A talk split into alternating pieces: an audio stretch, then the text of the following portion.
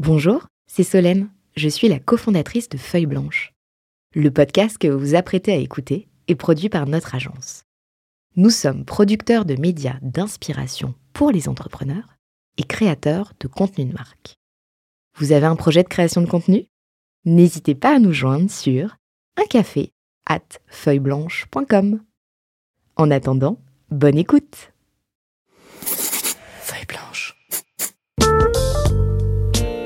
40 nuances de Next. Le Next 40, comme vous ne l'avez jamais entendu, animé par Olivier Mathieu et Thomas Benzazon. Ils sont 40, 40 entrepreneurs, 40 champions de la tech française. Comment sont-ils arrivés là? À quels enjeux font-ils face? Quels sont les ressorts qui les ont forgés? Je suis Thomas Benzazon, cofondateur du Brain Studio Feuille Blanche, et avec mon compère Olivier Mathieu, cofondateur de Price Minister, DG du Fonds 2050, président de The Camp et vice-président de France Digital, nous vous plongeons dans l'univers de ces entrepreneurs d'exception et les coulisses du Next 40. Ils répondront à nos questions, à celles d'invités surprises, tout comme à nos partenaires que sont La Tribune, Madines, France Digital, La French Tech et Neuflis OBC. Vous en voulez plus? Abonnez-vous sur vos plateformes de podcast préférées. N'hésitez pas à nous laisser un commentaire, à nous donner les fameuses 5 étoiles pour ensemble exploser les algorithmes et faire rayonner les entrepreneurs. Vous voulez devenir un super entrepreneur, vous voulez devenir un super animateur, vous voulez devenir peut-être un super co-host. Eh bien, c'est possible et on va le découvrir aujourd'hui. Je soupçonne mon compère Olivier Mathieu d'avoir pris à peu près toutes les options chez Superprof, notamment celui de Supercos. Ravi de te retrouver, Olivier. Salut Thomas. Et ravi de retrouver notre invité, Wilfried Granier. Bonjour les amis, merci de me recevoir. Bonjour Wilfried. Tu voulais faire un commentaire avant d'ouvrir? Euh, Écoute, un commentaire, il faudrait peut-être maintenant appeler ça effectivement le euh, 120 nuances de Next. Nuances de Next parce que euh, le T'es 40, FT ça y est, 120. ça y est, moi je suis FT 120 exactement quoi, donc euh, Ah, mais alors attends, pardon, mes fiches sont mauvaises, tu peux euh, repartir. repartir. Écoute, C'est parce que tu as juste anticipé cette année, c'est tout. Exactement. Bien sûr, Et ça, va- puis, ça va pas tarder. J'en profite quand même pour rappeler aux auditeurs qu'on va élargir, on va faire Next 40, passé, présent et futur. Donc Ouais, tu vois, on a beaucoup d'ambition euh, pour toi et pour tous nos invités à venir. Merci. Olivier? Alors je me propose de, de présenter rapidement, comme ça ça t'évitera de te faire le pitch commercial et on pourra rentrer dans le vif du sujet. Alors euh, super Il prof. fait la promo à la fin. Super prof, c'est euh, alors je sais pas si on peut dire que c'est le Airbnb des profs ou le Uber des profs ou est-ce qu'il y a des choses et des formulations que tu aimes ou pas, tu nous le diras. Oui. En tout cas, je crois que tu- tu l'as créé en 2013 Ah oui. Euh, et tu nous actualiseras les chiffres. Moi, j'avais, j'ai pu voir un peu dans les retombées presse, euh, 20 millions de professeurs répartis dans plus de 40 pays, avec plus de 2000 thématiques, allant du soutien scolaire à l'apprentissage des langues, en passant par la musique, les loisirs, etc. Donc ça, c'est intéressant de voir euh, comment tu t'es diversifié. Euh, Et avec tout ça, t'es même pas Next 40. Incroyable.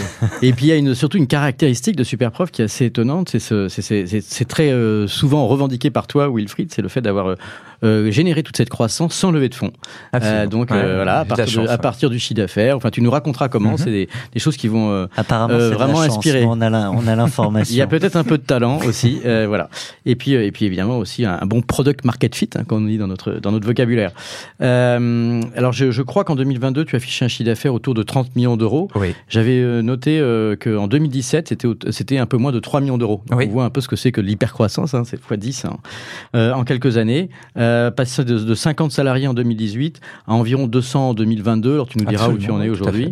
Avec de la croissance internationale et aussi donc c'est de la croissance externe qui est une autre caractéristique qu'on aimerait peut-être aborder puisque c'est quelque chose qui se pose souvent dans la question des entrepreneurs. C'est comment est-ce que je fais du, du build-up, hein, comment je consolide mon, mon secteur, ce que tu as réussi à faire euh, au long de, des différentes années avec euh, en plus euh, peut-être des techniques et des approches que tu as pu, euh, enfin si tu es prêt à en partager les Ah, meilleures, sûr, ouais, les ouais. meilleures recettes. Avec des petites difficultés aussi, Oh, bah, j'imagine. il y en a On en a toujours. racheté 16, donc euh, Voilà, il y a il y a forcément quelques, eu des. il y a quelques Il y a une courbe d'apprentissage en tous les cas au, long Absolument, et ça. ouais. Ouais. Puis ça serait intéressant aussi de parler aussi de, de, voilà de tout ce qui est autre diversification. Tu nous, tu nous raconteras un peu cette histoire-là, comment est-ce qu'on crée de la valeur ajoutée et comment est-ce qu'on fait pour ne pas euh, devenir euh, euh, démodé au fur et à mesure des années?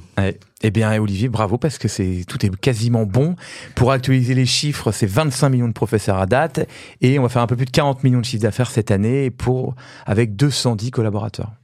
Bravo. Merci.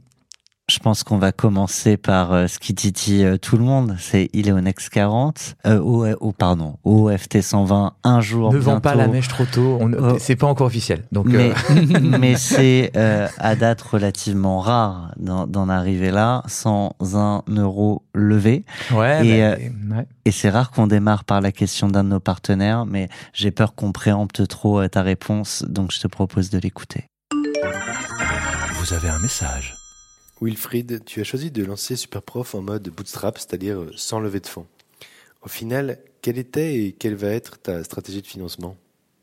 Étienne Portet, Ouais, un des deux oui, oui. cofondateurs de. J'avais reconnu la voix, ouais, Madines. Ouais. Euh, Étienne qui nous a soutenu dès le début, hein, puisqu'il avait la gentillesse de. De prendre des cours? Oh, oui, peut-être, mais surtout non, de nous faire un peu euh, De parler de vous. euh, et faire un peu de promotion pour Superprof. C'est un vrai média. Ouais, bien sûr. Ouais, ouais, bah, ouais, ouais. euh, Non, mais c'est génial ce qu'ils font depuis le début. Enfin, c'est, bref. Euh, merci Étienne pour la question. En fait, bah, euh, alors pourquoi déjà avoir choisi de bootstrapper? Déjà, un, c'est une question de liberté. C'est-à-dire que moi, dès le début, je me suis dit, je vais euh, vraiment lancer la boîte de mes rêves, une boîte dans l'éducation, une boîte à impact, une boîte internationale, vraiment la meilleure boîte selon moi. Donc j'ai envie d'être libre, j'ai envie de m'amuser, j'ai envie de kiffer avec mes, mes potes, bah, mes, mes collaborateurs avec qui je, je construisais une équipe, une, une bande de camarades avec qui on va révolutionner le monde du cours particulier. C'est ça un peu le truc de base. Et puis également, euh, bah, on veut s'inscrire dans la durée. C'est-à-dire que lever des fonds, c'est euh, à un moment faire rentrer quelqu'un qui va vouloir sortir. Donc euh, nous, on n'avait pas envie de faire sortir quelqu'un et, peut-être nous précipiter dans un- une vente ou quelque chose comme ça. On veut s'inscrire dans la durée, on veut garder cette boîte toute notre vie. Moi, mon premier collaborateur, c'est, euh, il travaille encore aujourd'hui. Mon premier développeur freelance, c'est mon CTO. Le euh, graphiste, il, est, c'est mon chef de produit aujourd'hui. C'est une histoire qui s'inscrit dans la durée, et donc ça, ça ne marchait pas avec effectivement les fonds. Ça, c'est ma croyance. Et ensuite, après, bah, comment on s'est fait, on a fait pour se développer, euh, Étienne? C'est très simple. Euh, dès qu'on gagnait un euro, on dépensait un euro. Donc, on- dès le début, en fait, on était rentable et on a dépensé le chiffre d'affaires qu'on gagnait au fur et à mesure qu'on grossissait. Premier mois de chiffre d'affaires. Pardon, première journée de chiffre d'affaires, on fait 27 euros à Biarritz en août 2013. Je suis fou de joie parce que ça veut dire qu'on va pouvoir premiers. ouais, ouais. commencer à investir et que surtout on validait aussi le modèle économique. Mais en fait, faut retenir que on a dépensé que ce qu'on gagnait, donc évidemment avec toujours euh, bah, euh, beaucoup d'efficacité parce que bah, quand tu gagnes cet argent, que tu la dépenses, tu, sais que c'est dur à gagner, donc euh, tu fais très attention. Très débrouillard aussi, moi une équipe qui avec deux bouts de ficelle arrive à te construire une tour Eiffel. En fait, on est on est construit comme ça. Tout le monde sait se débrouiller avec très peu de moyens. Et puis après, un autre phénomène qui arrive, c'est euh, bah, la croissance. Donc la croissance guérit beaucoup de problèmes et donc te donne énormément confiance en toi. Donc si tu fais beaucoup de croissance, quand tu gagnes 5000, tu peux te permettre de dépenser 10 000 parce que tu sais que le mois d'après, tu vas gagner 10 000 et tu es dans une espèce de culbute avant comme ça. Et nous, on a toujours été dans une culbute avant. Voilà, jusqu'à arriver aussi à un autre phénomène. Allez, on va dire 3-4 ans plus tard de maturité de la boîte, c'est les banques qui ont commencé à nous prêter de l'argent. Alors là, faites du slip. Et pour que les banques te prêtent de l'argent, parce que c'est pas toujours effectivement euh, évident dans, dans les, pour les startups, c'est parce que tes bilans, étaient, enfin tes, tes comptes d'exploitation étaient, étaient positifs? Ouais. Absolument. Et Bah donc, ouais. et donc ils regardent le détail des, et puis du coup, c'est, c'est- ça a été particulièrement pour financer ces acquisitions, dont on Oui. parlera peut-être un peu plus Oui. tout à l'heure, et, euh, et, et d'autres ressorts de croissance également? Ouais, ouais, ouais. Alors en fait, bah, euh, en fait, pourquoi je disais au bout de 3-4 ans? Parce qu'effectivement, il faut 3-4 ans de bilan positif avec du chiffre d'affaires et du résultat d'exploitation, hein, globalement, euh, des fonds propres et compagnie, enfin tous les, les ratios que les banques vont regarder pour pouvoir te prêter. Mais après, une fois que tu remplis ça, et c'est ce qu'on faisait, puisque je te disais que nous, dès le début, en fait, on était rentable dans le sens où on dépensait moins que ce qu'on gagnait, euh, eh bien, euh, les banques ont commencé à nous prêter, principalement pour faire des croissances externes, ça c'est vrai, et mais également aussi pour faire, pour développer notre produit en interne. Ça a mis combien de temps? Parce que dès, dès le début, c'est quand même une plateforme, donc ça met un peu de temps à, à construire. Euh, Quand tu dis dès le début, on était rentable, c'est au moment où vous êtes lancé? Oui, Il y a un alors. peu de temps, j'imagine, avant, bah, évidemment. En fait, euh, on est rentable dès le premier jour parce que on gagne 27 euros, on dépense moins de 27 euros le premier jour. Voilà. Le premier mois, on fait 6 000 euros en septembre, tu vois, et on a dû dépenser moins. Donc, on est rentable dès le début.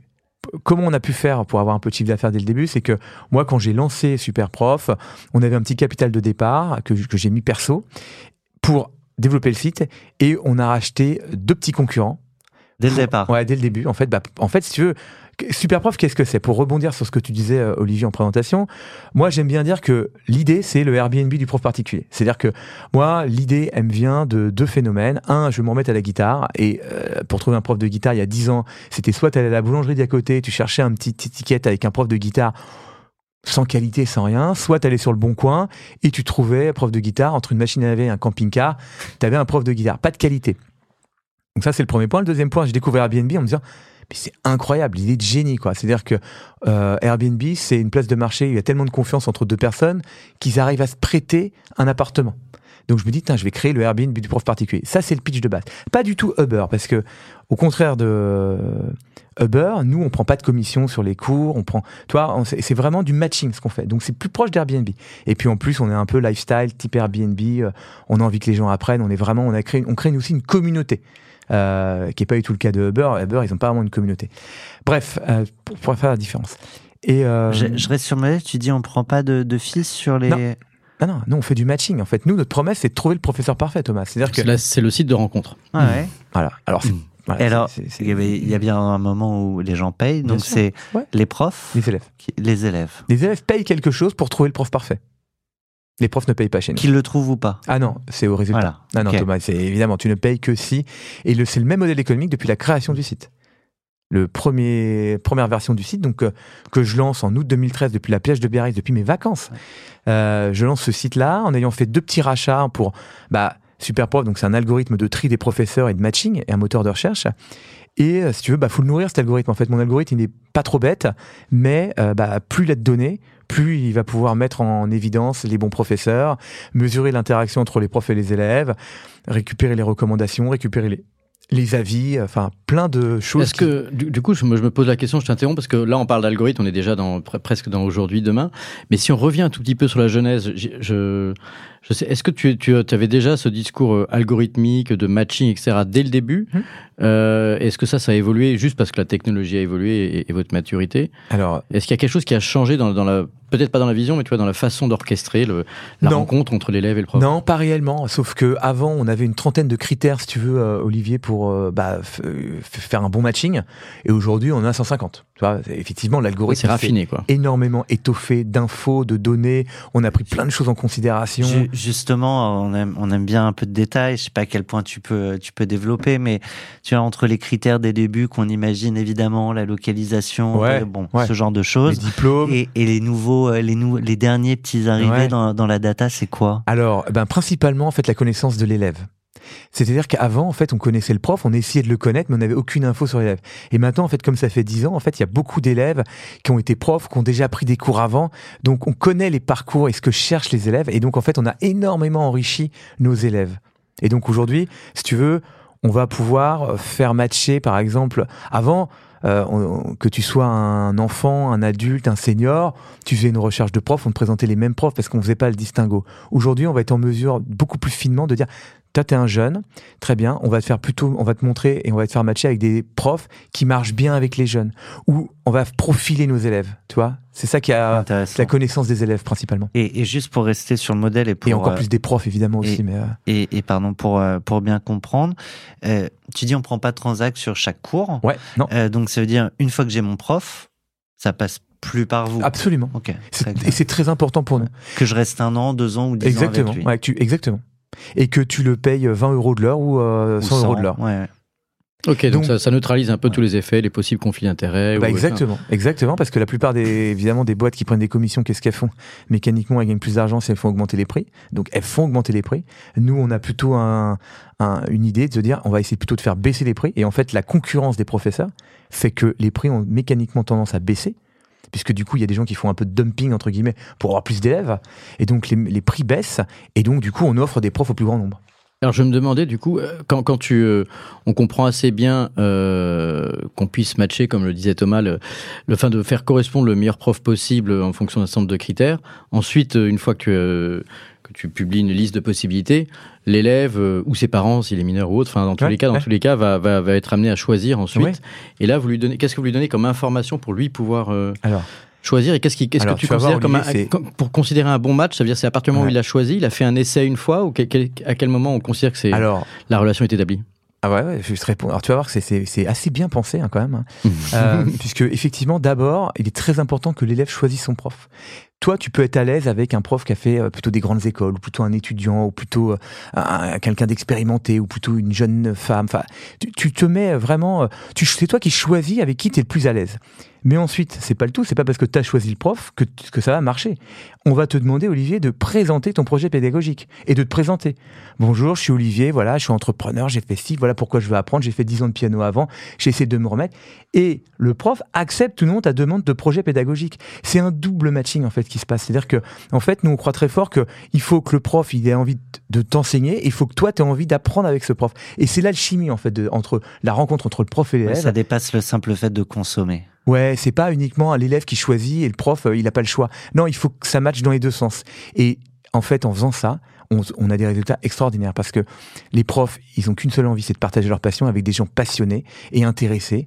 Les élèves, alors c'est pareil, ils sont bien filtrés et en plus ils payent. Donc du coup, bah, c'est des élèves très motivés. Donc ça, nos professeurs aussi nous le disent. Nous, sur votre plateforme, ce qui est génial, c'est que les élèves qui, arrivent, ils ont payé, euh, ils ont présenté leur projet pédagogique, ils sont vendus. Donc moi, j'accepte déjà un élève qui a vraiment envie, quoi. On n'est pas sur des élèves touristes qui se baladent et compagnie. Donc le matching, et c'est vraiment l'alchimie qui va être créée entre le prof et l'élève qui va te permettre effectivement d'apprendre parce que en fait on a tous été transformés par un bon prof. Et sur ce parcours-là, oui, tu as raison, ça c'est un point important. Ça sent la punchline régulièrement, ça fonctionne bien. Est-ce que sur ce, par- sur ce parcours-là, est-ce que sur ce crois pas une seconde. non mais c'est vrai, c'est en général, je sais pas si on a tous été transformés par un prof particulier, mais en général quand même, euh, Non, dans tous les cas, c'est des rencontres et des inspirations qui qui qui font, euh, qui peuvent faire la différence dans un parcours Ouais. de vie. Et est-ce que du coup, pour aller jusqu'au bout du, du matching, à quel moment tu considères que c'est que c'est bon parce que tu dis que les Alors voilà. on ne paye que que si ça a bien Ouais. fonctionné? Est-ce qu'il y a un entretien ou est-ce qu'il y a quelque ouais, chose qui fait absolument. que on fait une évaluation des- 360 en fait. D'accord. C'est une évaluation qui est faite par les professeurs et par l'élève.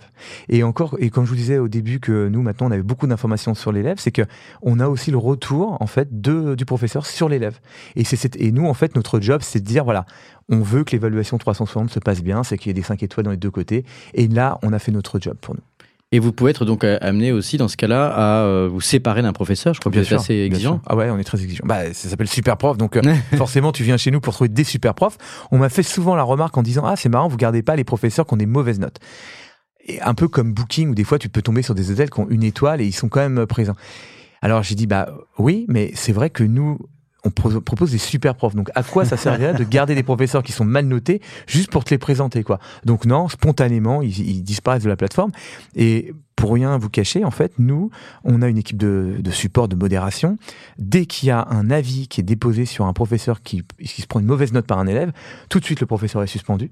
Que ce soit un, prof, un professeur ambassadeur, un professeur, ça fait euh, 10 ans qu'il bosse avec nous. Même Il s'il avait que des bonnes notes. note. Attendez, attends, bah attendez, non, non, on est Non, intelligent. parce que, Ah, attention, hein. non, On non. s'énerve là, on s'énerve. On Allez, on va laisser répondre. On va laisser répondre. Non, non, il est suspendu pour analyse du dossier, c'est-à-dire qu'il y a quelqu'un qui prend le dossier en main et donc qui regarde c'est quoi la, la critique euh, qui a été faite par euh, l'élève, qui est le professeur chez nous, et évidemment, en fonction de ça, on va essayer de trouver une solution. Peut-être que l'élève a mal compris quelque chose, peut-être que le professeur n'a pas répondu assez vite, peut-être que l'élève il était de mauvaise foi et compagnie. Donc on va arbitrer, en fait, on va vraiment évidemment, le professeur qui est, euh, qui est chez nous depuis très longtemps, qui a plein de notes, ne va pas euh, être suspendu très longtemps, mais tout ça pour vous dire que dès qu'il y a un cas, ouais, il y a une enquête en interne qui est faite par un humain et ça se vraiment ça se dédramatise en cinq minutes. C'est-à-dire que c'est toujours un problème de communication généralement.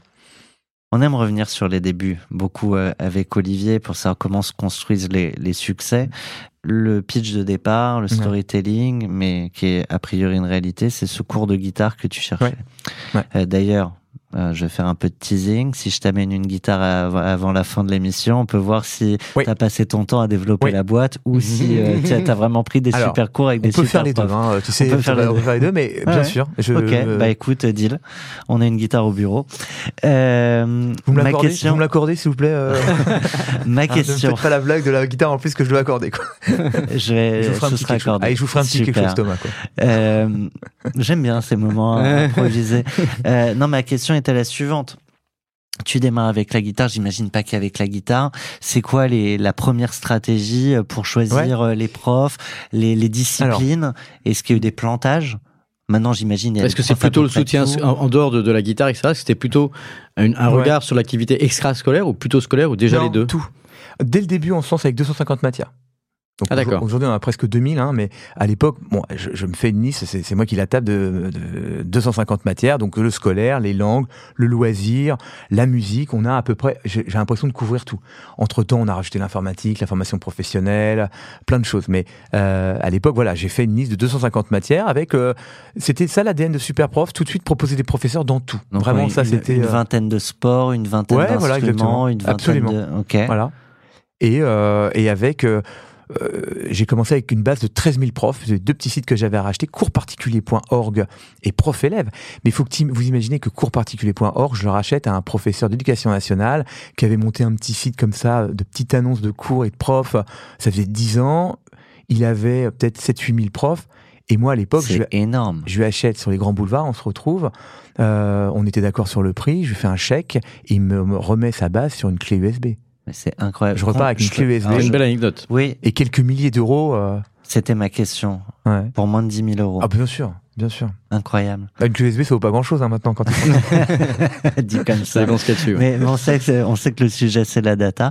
Ouais. Et, et le, le, le- la deuxième acquisition des débuts Ouais, prof-élève, bah pareil, un des débats, Même un tout petit peu plus cher, parce qu'un peu plus de trafic, mais moins de profs, mais, et puis moins de notoriété sur euh, Google, mais euh, pareil, un, un truc qui se fait en quelques milliers d'euros. Mais pareil, eux, tu vas les chercher Ouais. pour la data, donc pour les profs, l'offre en fait, pour créer l'offre. Mais Superprof, c'est que ça. hein. En fait, c'est que un build-up. Parce que d'abord, je crée, j'achète deux petits sites comme ça, avec un peu de trafic. Je commence, je lance euh, en août 2013, et donc c'est comme ça que j'arrive à faire 27 euros de chiffre d'affaires, parce que du coup, j'ai un peu de trafic. J'ai peut-être quelques centaines de personnes qui sont venues, qui ont trouvé sympa le site et qui ont acheté, et qui ont payé pour avoir un prof. Donc trois. J'ai eu trois élèves qui ont payé. Ok. Donc euh, mmh. c'était Ma mère, 9 mon euros. père, mon oncle. Pour te dire que c'était du sérieux, quoi. Et euh, non, non, je plaisante. c'était quoi 9 euros le cours et, ouais, euh, 9 euros ok. la- la- la- le matching. Oui, le matching, Matching, pardon. ok. Et ensuite, après, il faut que tu imagines qu'il y avait un grand leader du cours particulier en France. Moi, j'ai- pas eu cette idée, j'ai eu cette idée. euh, Tu peux le nommer. Bien sûr, cherche cours. J'ai j'ai fini par m'associer avec lui. En fait, moi, il y a un leader en France qui, qui a 180 000 annonces de professeurs. Tu tapes prof particulier, cours particulier, prof d'anglais, cours de maths. Il est premier partout. J'ai qu'une envie, c'est de le racheter, comme j'ai fait avec mes deux petits build-up. Et donc, je l'appelle, je vais le voir. Et là, je rencontre mon clone. Moi, j'ai fait une école d'ingénieur, j'ai fait 4 ans de conseil, KPMG, Ernst Young. Et Mm. j'ai ce projet de le lancer. Là, je rencontre Yann, il a fait arts et métiers. Bon, sauf qu'il est sorti majeur, moi je suis pas sorti majeur. Mais enfin bref, école d'ingé, et il bosse chez Capgemini, il est à cœur défense en, en banque. Donc je rencontre mon clone, enfin le- sur le papier.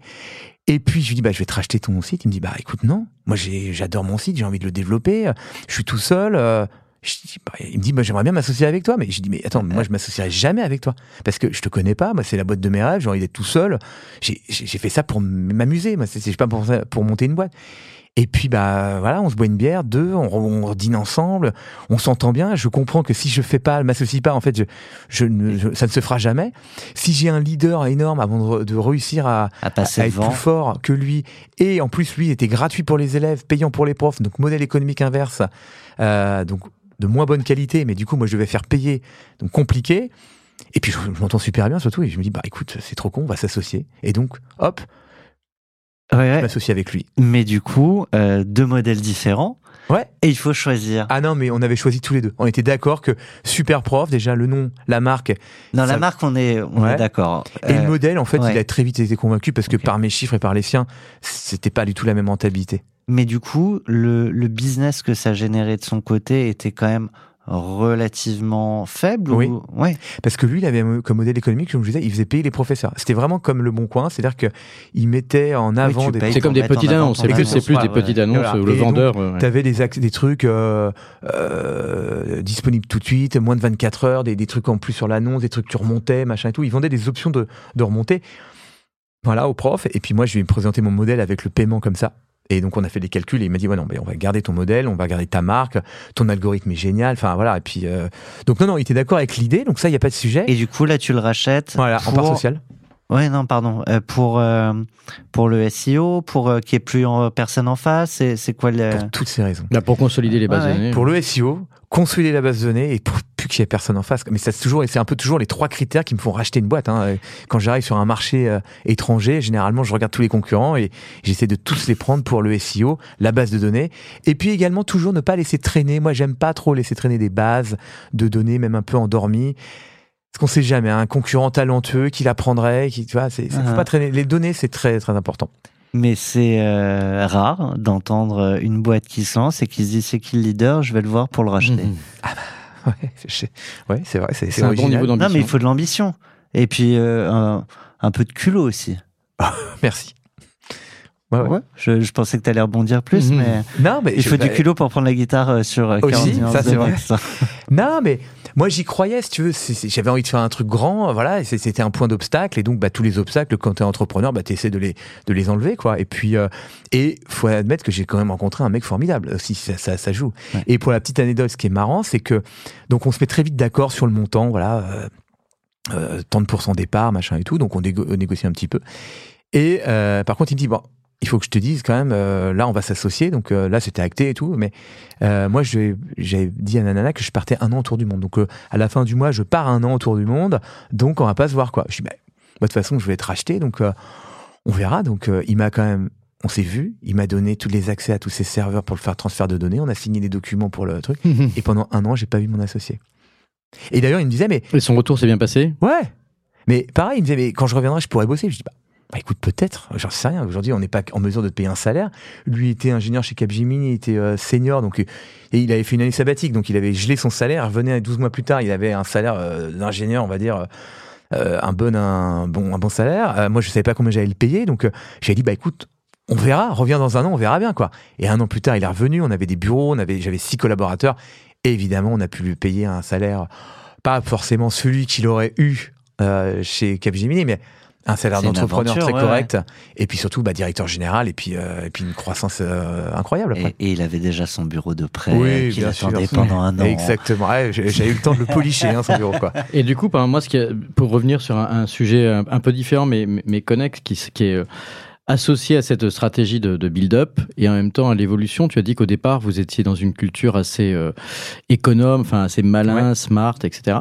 Et donc, pendant ce, ce moment-là où tu le rachètes, pendant cette année-là, ou, ou je sais pas, peut-être que sur une période plus longue, est-ce que tu as vu la culture euh, évoluer euh, à l'intérieur de ton entreprise? Est-ce que tu arrives à toujours impulser, à avoir les mêmes, euh, le- le- les mêmes aspects de, tu vois, de débrouillardise, de- de- d'envie de, changer le monde Parce que Ouais. tu grossis, en même temps tu achètes Ouais. des boîtes, donc tu mélanges aussi après des ingrédients différents euh, Alors, au fur et à mesure que le temps passe. J'ai un secret pour garder la culture d'entreprise quand je rachète des boîtes. Je ne garde aucun collaborateur de l'entreprise Ah bon que je rachète. Sauf cas exceptionnel. Mais généralement, je ne garde pas les collaborateurs. C'est le deal, c'est je prends tous les assets sans les collaborateurs. C'est un peu violent de dire ça parce que ça semble vraiment. euh, mais en fait, la culture d'entreprise, moi, j'ai j'ai bossé dans une boîte avant où on avait fait pas mal de build-up et on a fait, on a essayé de mixer des différentes cultures d'entreprise. C'est extrêmement dur. Je sais que c'est dur, oui. C'est extrêmement dur. Et parce qu'il y a des bastions qui se créent, il y a des, des- des- voilà, c'est compliqué. Donc, nous, on a vraiment un truc de bisounours. Moi, j'ai fabriqué une, une équipe de camarades, on s'adore. on- Donc, je peux pas me permettre de faire revenir des, rentrer des brebis galeuses comme ça qui pourraient déstabiliser. Cela dit, on a déjà arraché des boîtes et gardé des collaborateurs qui étaient surmotivés, qui avaient envie de bosser avec nous et compagnie. Et bien sûr, ceux-là, on les accepte avec grand plaisir. Mais par défaut, on préfère dire on ne garde pas. Pour garder la culture d'entreprise. Et, euh, et, au début, si tu veux, quand on était tout petit, oui, on avait cette culture de, de, voilà, de la camaraderie, mais qui a duré, qui, qui dure encore aujourd'hui. C'est-à-dire qu'aujourd'hui, on est plus de 200, mais ça, ça transpire parce que tout le monde, en fait, a été, euh, les managers qui sont toujours là, c'est une histoire vraiment de, de longue date. hein. Des gens qui ont grandi, tu veux Exactement, dire, euh, ils sont toi. toujours là. Mm. Moi, si tu veux, euh, j'ai eu aucun turnover, on va dire les huit premières années. C'est le Covid vraiment qui m'a fait faire avoir les premières personnes qui ont quitté la boîte. Avant, personne ne quittait la boîte. C'était une autre, c'était, on est, c'était notre boîte à nous tous, Et, quoi. et- et alors ce jour-là où on te dit je me barre, Ah bah, c'est, c'est, c'est C'est très triste. triste. t'es pas prêt. Non, je suis pas prêt. Moi, j'ai, moi, je, je faisais la blague. Hein. Les sept premières années, je disais à tout le monde. De toute façon, il est interdit de partir. Donc, euh, il est interdit. Moi, je me suis attaché à vous. euh, Je veux qu'on fasse ça euh, toute notre vie ensemble. C'était la blague. Mais je faisais, je disais, il est interdit de un partir. peu. Bah ouais, bah tu veux pas te séparer de tes copains, c'est normal quoi. Et puis le Covid, bah non, ça met des claques parce que nous, on a 38 nationalités au bureau. Donc le Covid, il y a eu des gens qui ont été isolés de leur famille pendant 18 mois, qui ont flippé et donc qui ont eu qu'une envie, c'est de retourner dans le pays. Et donc voilà, j'ai eu des gens qui, ont, qui notamment euh, un Australien avec qui je m'entendais super bien, il m'a dit moi j'ai pas eu ma famille, j'ai flippé, j'ai failli perdre des gens, donc je retourne en Australie m'installer. C'est important. Tu vois, ça, c'est, je ne peux tout- pas lutter. Il y a des bonnes C'est- raisons. C'est pas une question de, projet, Bah oui, parce oui. que le projet il est incroyable chez Superprof et encore une fois on, on s'amuse, on est une boîte à impact, on est dans l'éducation, voilà, on a un partage de la valeur, mais euh, tu euh, t'évoquais le côté camaraderie. Ouais. Et ça, je pense que ça fait réfléchir ou rebondir euh, plein, plein d'entrepreneurs qui nous écoutent ou euh, ben, parfois on entend ce besoin aussi de mettre une forte distance pour euh, des raisons qui s'entendent aussi. Et je suis curieux d'avoir, de développer un peu euh, ta Et- réflexion. Ouais. Eh bien, moi, pas du tout. Moi, je ne sais pas travailler en mettant de la distance avec mes collaborateurs. Je ne sais pas. Euh, D'ailleurs, on n'a on n'a pas vraiment d'organigramme, on n'a pas vraiment d'hierarchie. Il y a des patrons, il y a des responsabilités, il y a des Ça chefs de projet. Hiérarchie, parce qu'il y a besoin de trancher des sujets, j'imagine. Pas tellement. non. Non. En, en fait, tu sais, on fait pas de stratégie. Nous, on fait. On, on- on- oui, il y a, y a- y a- a pas beaucoup de réflexion. Tu veux, depuis le début, c'est la même stratégie qu'on applique de façon intense, le plus rapidement possible. Mais c'est pas très compliqué ce qu'on fait. C'est juste très intense. Donc il n'y a pas de réflexion, il n'y a pas de sujet à trancher. Il n'y a jamais un- une grosse nouveauté à... Non. Enfin, euh, non, bah pas vraiment, non. Et puis, mais surtout, moi, euh, chacun fait bien ce qu'il veut dans la boîte, quoi. C'est-à-dire que si une personne croit très fort, on, vient de recruter un, nouveau head of brand et on, on parlait des budgets, des machins et tout. Mais moi, je disais, mais, mais ça, c'était hier, donc tu, tu c'est très frais. Mais, mais si tu crois très fort à cette idée, moi, je, vais te donner, euh, évidemment, tu auras un go pour le budget parce que c'est toi qui vas, du coup, tu vas te tu vas le prendre, c'est, ta responsabilité. T'as pas envie que ça foire, donc tu seras dix fois meilleur que par rapport à une décision qui tombe ou un truc qu'on t'impose. Tu vois, il faut laisser les gens euh, vachement euh, en toute liberté. Donc c'est comme ça que je travaille moi. Et j'ai besoin de me sentir bien avec mes camarades. Vraiment, c'est hyper important d'être bien avec l'équipe. Je suis pas euh, satellisé euh, président avec euh, un directeur général avec machin. Non, on est. euh, on- et puis surtout, moi, mon bureau est tout le temps ouvert. On est tout le temps ensemble. Je suis au milieu de l'open space. On est très proches. Voilà, c'est une grande famille, super prof. Et je- Moi, il y a- une question que j'aime bien poser. euh, ça fait longtemps que je l'ai pas posée d'ailleurs celle-là, mais c'est de savoir euh, en quoi penses-tu que ton rôle a réellement changé entre tu vois le, le jour 1, euh, de- on a dit 2013, hein, c'est ouais, ça ouais, ouais, ouais, ouais. Et, et donc ça fait 10 ans. Euh, est-ce que tu vois que, en quoi ça a changé? Est-ce que par exemple il y a plus de monde Donc est-ce que c'est Ouais. une prise de recul ou est-ce que tu restes très hands-on ou tu as Ah, choisi des secteurs que t'aimais- des choses que tu n'aimais pas faire du tout Ou est-ce que tu as considéré que ton rôle devait évoluer en étant plus euh, Écoute. tourné vers l'extérieur ou plus externe Ça fait longtemps que tu l'as pas posé, celle-là. Alors, écoute, mon rôle euh, un peu évolué évidemment parce que euh, bah, maintenant je fais de la communication, je sors, euh, tu vois, je me suis rajouté euh, différentes cordes, on va dire, à, à- à mon arc. Mais mon rôle n'a pas changé dans le sens où je suis toujours le chef d'orchestre, c'est-à-dire que c'est moi qui vais faire en sorte que ça se passe bien entre toutes les équipes, ok? Et je suis la personne qui va cadencer aussi les projets. Parce qu'évidemment, euh, voilà, moi j'ai envie que ça aille plus vite, plus vite, plus vite toujours. Donc euh, je cadence, j'aide, je, je mets de l'huile un peu dans tous les rouages. Avant, je faisais euh, tout. Maintenant, bah, j'ai des gens qui m'aident à tout faire, mais mais euh, je les ai en direct. Je suis très proche, je suis très produit. Moi, je travaille encore énormément. Je mets encore énormément les mains dans le cambouis, dans la fabrication du produit, un truc que j'adore et que je voudrais jamais me passer. Euh, j'ai, je suis pas trop mauvais dans tous les domaines. Donc voilà, la finance, la communication. Donc non, non, j'ai encore très touché à tout. Donc ça, mon rôle n'a pas énormément euh, changé. Et surtout, j'essaie d'être toujours très proche de mes équipes. On est euh, quasiment en 100% présentiel. Moi, je- j'ai quasiment aboli intégralement le télétravail chez Superprof.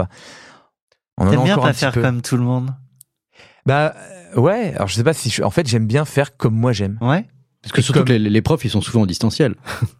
Oh, pas, plus pas en- tellement. Pas hein. tout le temps, mais il y en a de plus en plus. Non Alors bien sûr, ouais, ouais, on a commencé, on faisait Ouais, c'est 80% aussi de le Covid, présentiel, on est passé à 100% euh, full remote euh, parce que le Covid. Pas le choix. ouais. Et maintenant, on doit avoir 60-70% de nos profs en présentiel quand même. Ah, quand Non, même. mais je, La majorité. je- Mais- je reste sur chez vous. Thomas, Ouais. juste pour rebondir sur t'aimes bien faire comme tu veux. En fait, c'est comme je veux moi, comme mes équipes elles aiment, comme on est ensemble, comme on fait en- en- depuis le début.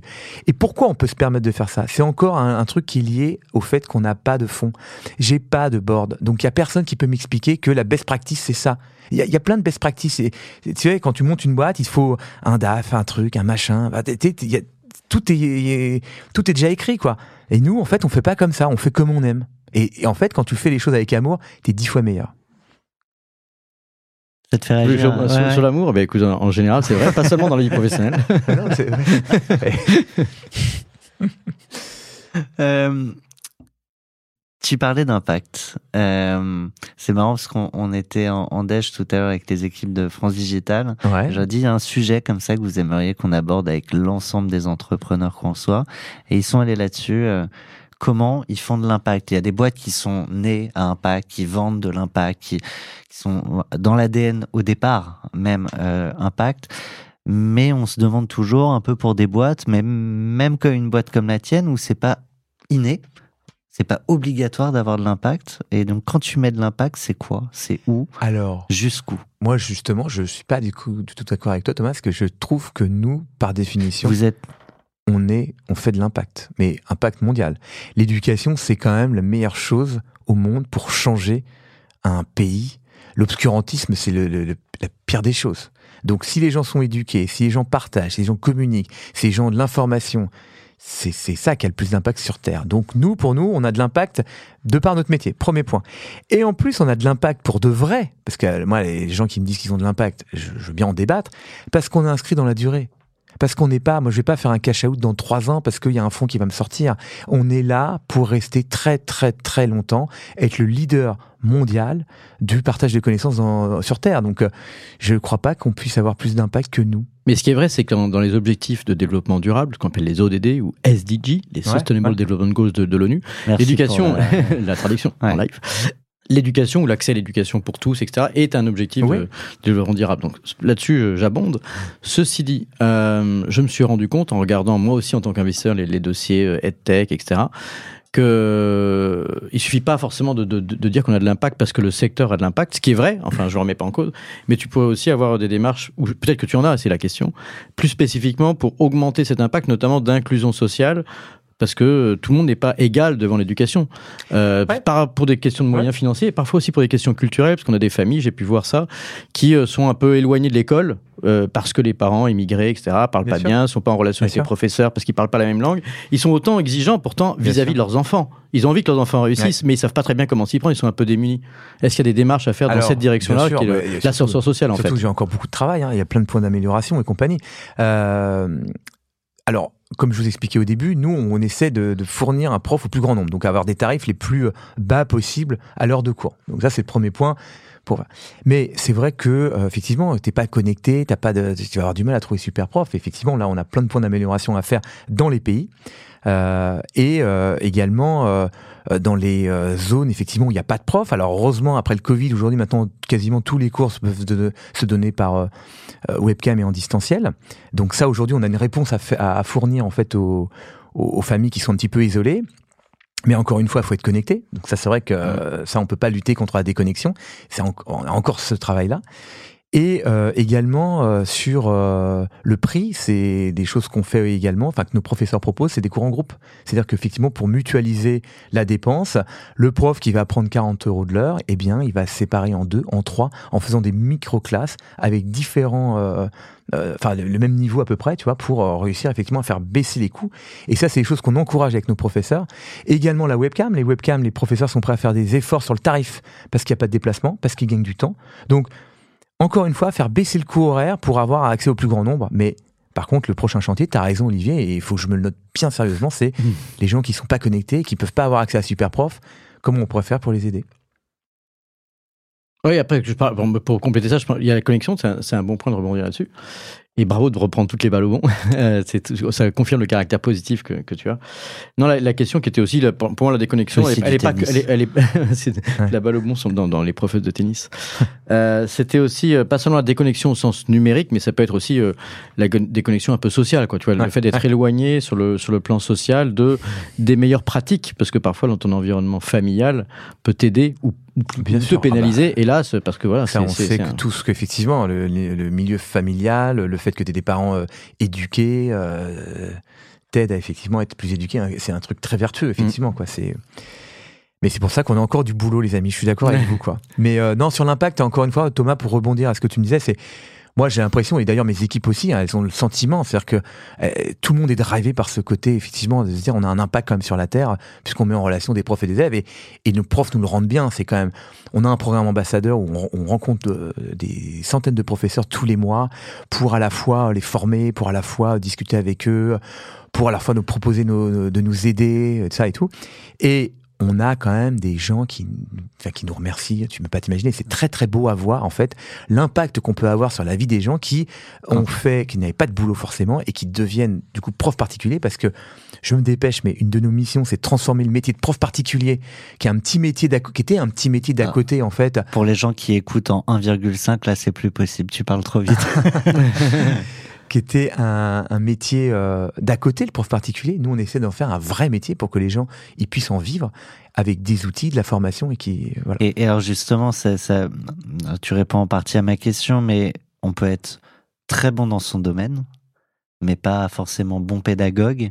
Et donc là, justement, vous vous accompagnez aussi ces professeurs Absolument. sur euh, la transmission Ouais, et la ouais. bonne transmission du Il y avait savoir. un, un cours de pédagogie, euh, pas plus tard que la semaine dernière, une cinquantaine de professeurs dans nos bureaux. euh, sur voilà comment euh, bien transmettre, comment garder euh, ton élève actif. C'est très important en fait. Après, je peux vous Est-ce parler. qu'il faut avoir la main un peu en l'air comme ça et regarder dans les Voilà, yeux? exactement. À l'italienne. Euh, non, non, mais enfin, il y a plein de techniques en fait aussi pour bah, pour bien transmettre en fait, parce que la transmission c'est c'est bien d'envoyer de l'info, mais il faut que la personne en face elle puisse la capter. Ce qu'on voit souvent des fois dans les dans les classes, c'est qu'il y a des gens qui s'endorment et bah, ils sont plus captés. Donc c'est important comment garder cette euh, truc. Et donc voilà, il y a des cours de pédagogie qui sont donnés à nos profs. que, Et également aussi nos profs, bah, ils sont contents parce que c'est un métier très solitaire, le professeur particulier. C'est, tu vois des élèves, mais t'as pas de collègues. Et donc nous, on essaie de recréer aussi du lien entre nos professeurs qui vont partager sur une problématique. On, on a fait le mois dernier, pour ou contre, offrir le premier cours. Voilà. Donc c'est un débat avec des profs qui sont pour. Parce que voilà et d'autres qui sont contre, donc ils t'expliquent et on débat, on explique ce que c'est, pourquoi, ce que ça apporte, ce que ça n'apporte pas et compagnie. Et donc ils vont aussi créer du lien entre collègues. Absolument. Pour être moins isolé. Et il y a des super belles, euh, des fois, des choses qui se sont faites entre les profs. Un prof de guitare qui a rencontré une professeure de, de djembé, de percussion. Ils ont monté une, une, un- une classe ensemble de, euh, pendant les vacances scolaires. Il y a euh, mi-percussion, mi-guitare. Et ils font comme ça, ça le comble euh, pendant les vacances scolaires. Et je me posais une question qui est du coup sur les, sur les élèves eux-mêmes. euh, donc tu, tu, tu peux euh, effectivement euh, utiliser dans ton algorithme un certain nombre d'informations. Ouais. Mais est-ce que, euh, est-ce que les élèves sont amenés eux-mêmes euh, ou leurs parents, quand c'est des, des mineurs, à, à faire aussi un peu leur propre euh, analyse de besoins, sachant que c'est peut-être pas toujours évident. Tu l'as, tu l'as un peu sous-entendu tout à l'heure, Ouais. mais parce que par exemple dans l'éducation, on sait que le rôle du prof, tu l'as dit toi-même, peut être euh, très inspirant. Donc il va changer le rapport à l'éducation, peut-être en redonnant confiance, etc. Ah bah. J'essaie de faire le lien, ce que, ce Ouais. que tu disais, euh, là, apprendre les méthodes pédagogiques qui sont pas seulement dans la transmission du savoir, mais aussi un peu dans l'inspiration, etc.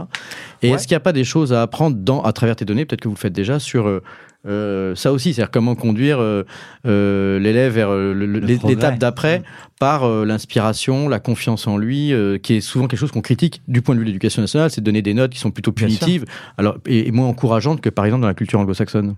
Alors, bien sûr. Alors, nos professeurs, effectivement, ils sont sensibles à la pédagogie, à la transmission, mais aussi énormément au coaching, à l'accompagnement, à la motivation. D'ailleurs, c'est quelque chose qui pêche énormément par la, en distanciel. C'est que effectivement, on a pu faire des mesures.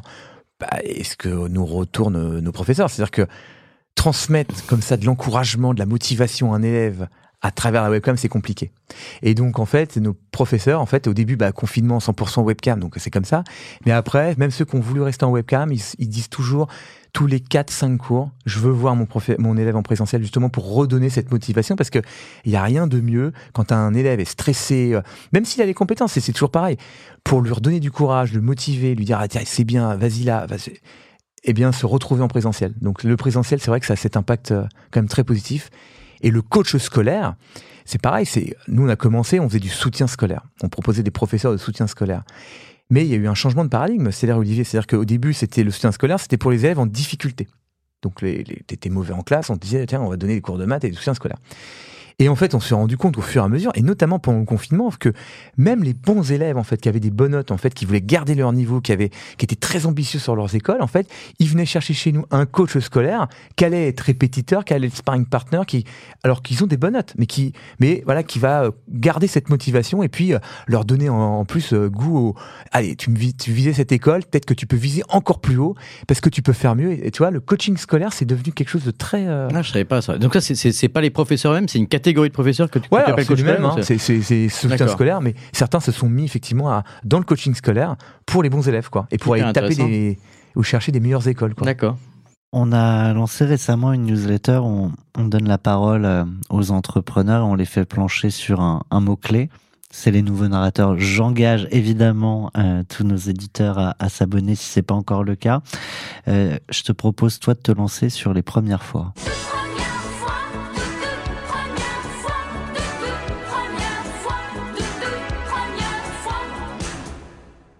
Alors, eh ben, les, les premières fois, c'est une petite rubrique, on peut te, te poser des questions sur, euh, sur toutes tes premières fois et de, de répondre de, de tac au- du tac au tac. Allez, je suis prêt.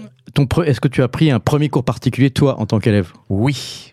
La guitare? Non. C'était le rock and roll. La danse? Ouais. Pour aller en premier cours particulier.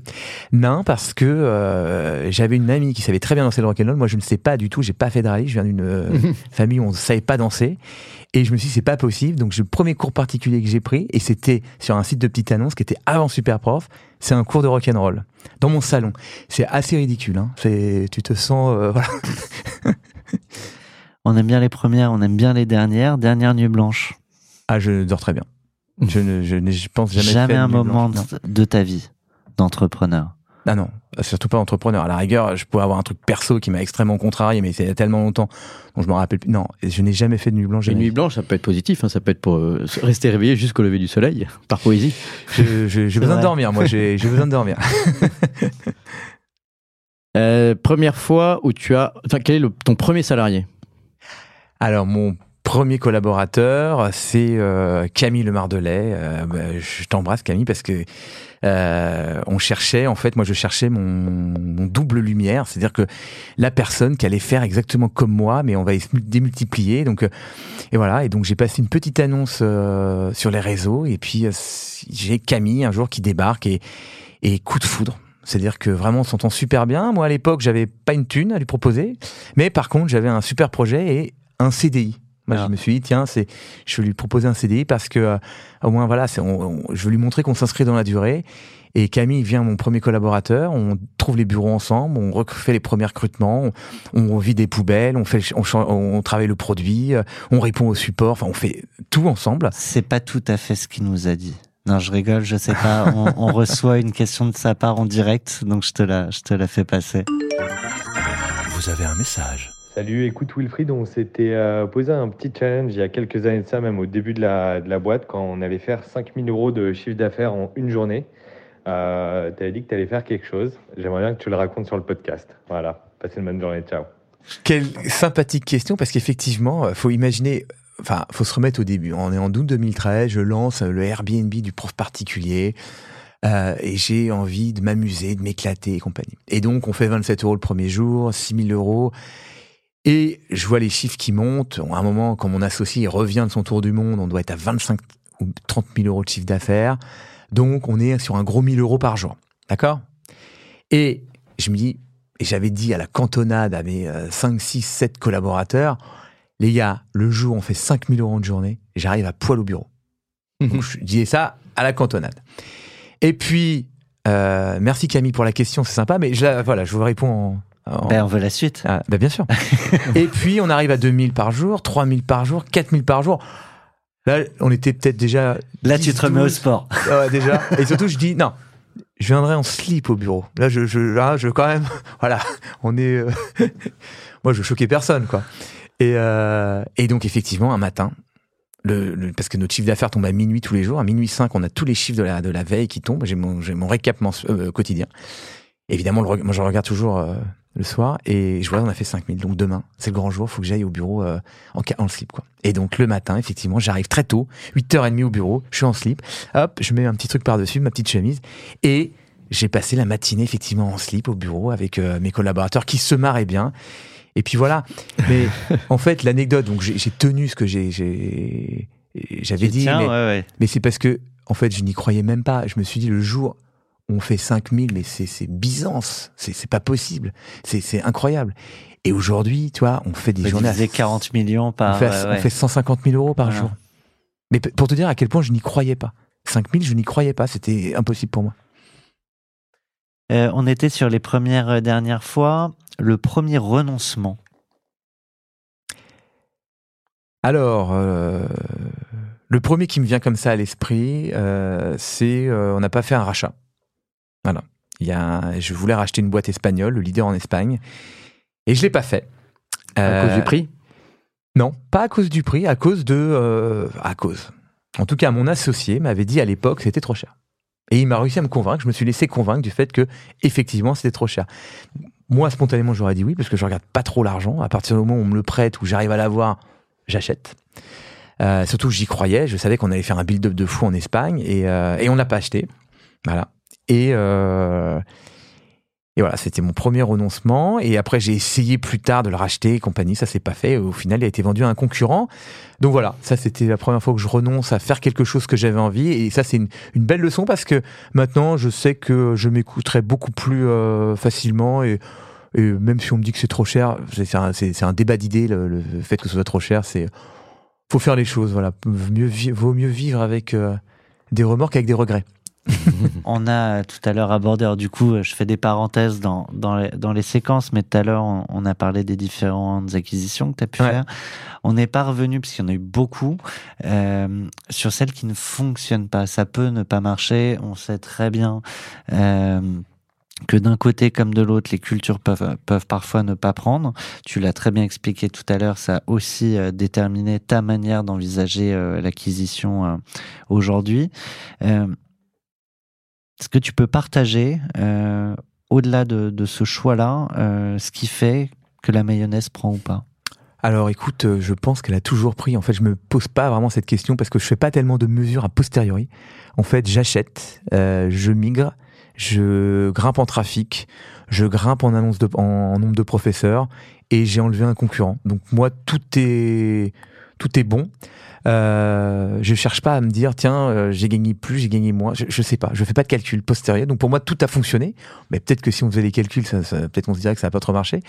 Après euh, c'est vrai que des fois, on, on a des surprises. C'est-à-dire qu'on rachète une base de données et en fait, on a déjà euh, 70% de la base. Bon, voilà, donc 70% qui servent à rien en fait.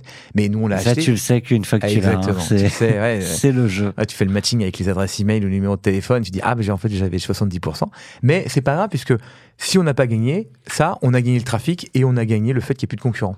Donc, Donc un ça autre marche toujours. concurrent le reprenne. Voilà. Et, euh, ouais. Par contre, euh, si j'avais un truc à refaire, c'est j'en aurais fait beaucoup plus, beaucoup plus vite. Encore plus vite. Plus vite. Parce que c'est toujours pareil. euh, maintenant, on est identifié. Maintenant, quand on approche un concurrent, bah, euh, on sait qu'on a un peu plus de sous parce qu'on voilà. Avant, j'étais sous le radar. Je pouvais racheter tout ce que je voulais. Sur une Les clé gens- USB, ça passait. Les gens aussi, euh, on arrivait à faire des crédits vendeurs. Maintenant, c'est impossible. c'est quoi un crédit vendeur? C'est-à-dire que tu dis, bah, je te l'achète, mais je te le paye en plusieurs fois. Tu vois? Parce qu'au début, on pouvait pas faire de crédit bancaire. Tu échelonnes. Ouais. Tu vois? Maintenant, non, les gens, ils veulent tout upfront, c'est-à-dire la signature, ils ont le cash. Et donc, du coup, pour avoir ça, il faut aller faire un crédit bancaire. Mais avant, c'était pas possible. Donc, les mecs, je leur disais, bah, je t'achète en 4, 5, 6 fois un an. Tu vois? Et du coup, j'intègre. Ton site, je le mets, je, fais du, je développe du chiffre d'affaires. Et avec le chiffre d'affaires que je développe, je arrive à rembourser ma dette. Tu vois, ça, c'était au début. Tu m'as convaincu, je te, je, te, je te le vends, je te vends feuilleblanche.com, je te vends J'achète 40 nuancesdenex.com, je te vends tout. T'as des profs aussi. T'es convaincant, t'es convaincant. euh, Et sur, le- sur la question de- de- des acquisitions, tu disais, bah, tu- c'est pour, pour intégrer la culture, tu dis que c'est- c'est plus simple de pas garder les, les Ouais. employés, mais est-ce que c'est vrai également euh, à l'étranger Tu as fait quelques acquisitions euh, vraiment Ouais. importantes, enfin en tout cas conséquentes et qui t'ont permis d'accélérer. hein, Ouais, le- bien sûr. ouais, ouais. euh, par exemple en Angleterre, Ouais, euh, et, do- et donc du même coup, t'as pas besoin quand même de garder un peu d'équipes qui ont le, la connaissance locale et etc. Non, parce qu'on a déjà tout en interne. Euh, là, par exemple, effectivement, quand on rachète Tutor Faire euh, l'année dernière, il y a neuf collaborateurs. Hmm. Donc, euh, tu vois, euh, et on n'a gardé qu'une personne. Déjà, euh, il faut qui, savoir faisait- qui fait quoi? Euh, de modération. Qui, qui est CRM chez nous, donc qui répond au support, euh, enfin qui, qui fait du support et tout. Juste pour voir un peu le profil. Ouais, ouais, ouais, c'est une, une femme formidable. En plus, elle est chouette. Et puis surtout, elle est venue travailler à Paris chez nous. Donc elle, c'était une aubaine parce qu'elle voulait venir en France. Euh, on lui rachète, elle, son, le site était moribond. Euh, il fallait qu'ils relèvent de l'argent, ils n'y arrivaient pas, donc ils étaient en train de virer tout le monde. Enfin, c'était triste. Là, elle est dans une, une équipe super dynamique et tout, donc euh, chouette. Alors euh, non, parce que nous, quand on rachète déjà, on est déjà présent dans le site, dans le pays. Ah oui. Et quand on lance un pays, Olivier, le premier truc qu'on fait, c'est on recrute un natif du pays. Parce que on fait un site local. Quand je, le premier pays que je lance, c'est l'Espagne, le premier truc qu'on fait, c'est on recrute une, euh, une personne native du pays qui va venir travailler avec nous à Paris. Et d'ailleurs, la première recrue, elle s'appelle Eva. euh, et euh, on, la, on dans nos profs de fr- de- d'espagnol, professeur d'espagnol natif habitant Paris. On a une quinzaine de profils qu'on sélectionne à qui on envoie en disant bah tiens ça te dirait de venir bosser pour Superprof. Elle, elle avait des super notes. En fait, elle était traductrice. Elle était venue en France suivre son mec qui avait un boulot à Paris. Elle, elle avait pas de taf, donc du coup, elle donnait des cours d'espagnol. Super bien noté chez nous. On l'a recrutée et on lui dit tiens, tu veux t'occuper de l'Espagne. Et deux semaines plus tard, j'allais avec elle en Espagne pour acheter Don Professor et négocier avec eux euh, pour acheter euh, un site avec un, un, un mec qui vendait effectivement avec sur, en plus sur, sur une base Microsoft et tout. Enfin bref, donc euh, voilà. Mais tout ça pour dire que non, la compétence on l'a déjà en interne et grâce à nos natifs, c'est nos natifs en fait qui font, qui connaissent le pays, qui vont faire les mots clés dans le SEO euh, effectivement du pays, qui vont mettre tout le système pédagogique. Tu vois, avec les mots-clés du pays, le système scolaire euh, anglais, on le connaît pas, tu vois, et euh, qui vont faire aussi la façon géographique de chercher. Je suis bluffé par ton enthousiasme. je, te, je te le dis, sur, sur à peu près tous les sujets, c'est c'est dingue. Euh, C'est je, gentil. je vais te proposer de nous enthousiasmer pour euh, le monde qui nous entoure, pour notre pays. C'est c'est à toi, mon cher.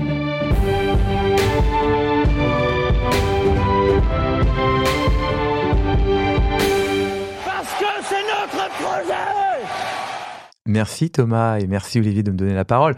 Bon, alors c'est une grosse responsabilité, mais en fait, euh, moi, ce que j'ai envie de dire, c'est vraiment et rappeler à tout le monde que on a un pays extraordinaire et que il faut vraiment kiffer ce pays. Euh, j'ai la chance de travailler avec beaucoup de nationalités qui me le rappellent tous les jours, et euh, on est, on a un terrain de jeu, on a, on a une un système financier, euh, un, pays incroyable. Donc il faut s'en rappeler et donc kiffer et, euh, et aller tous les matins euh, au boulot ou, ou faire ce qu'on fait avec beaucoup d'amour. Ça, c'est très important.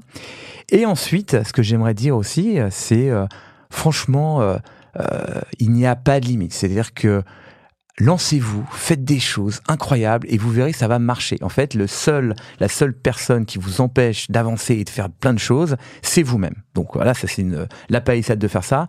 Et encore une fois, euh, le gouvernement qui a aujourd'hui, il faut pas attendre de des choses. C'est l'adage "aide-toi, le ciel t'aidera", c'est vraiment vrai. C'est-à-dire que ils nous ont mis depuis des centaines d'années dans un pays extraordinaire avec un système judiciaire qui protège la propriété. Ça, c'est quand même un truc unique dont il faut se rappeler qu'on ne se rend même pas compte. Un système scolaire qui est gratuit, la médecine. Enfin, c'est- on a on a un terrain de jeu et un, un environnement incroyable. Donc maintenant, la balle vous appartient. Enfin, la balle est dans votre camp. Et donc, j'ai envie de dire, voilà, allez-y, foncez, kiffez, et vous allez mais tout défoncer, quoi.